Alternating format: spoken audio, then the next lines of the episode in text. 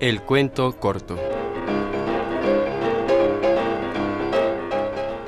Entre mis versiones de cómo perdió el brazo don Ramón de Valle Inclán, las hay inventadas.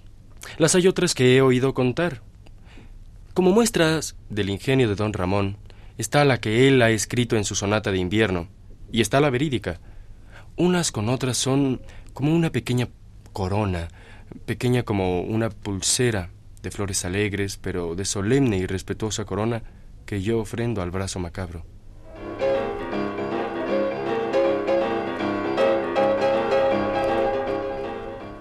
La nueva mujer de Putifar. Aquella mujer no era de esas a las que se deja la túnica a la americana, cuando al huir se agarran como náufragos a la ropa del que se va.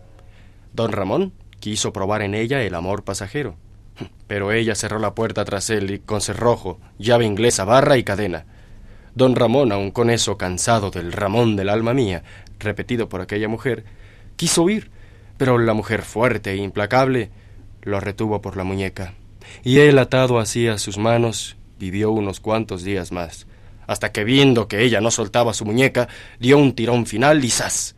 se desprendió de su brazo, dejándoselo entre las manos.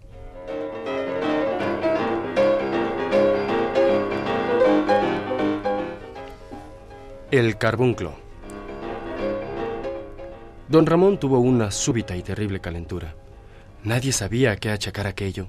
Los médicos se reunieron en consulta alrededor de su lecho Discutieron mucho, hasta que uno, observando un pequeño rasguño que don Ramón se había hecho al salir de su coche y sobre el que se había puesto el fino guante de cabritilla, supuso que aquel guante lo había contaminado, pues hecho con la piel de un animal muerto por el carbunclo, había infectado la pequeña herida y había que cortarle el brazo.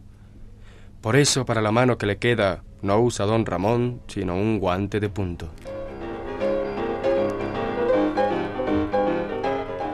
Este fue un cuento de Ramón Gómez de la Serna, nacido en España en 1888 y muerto en 1963.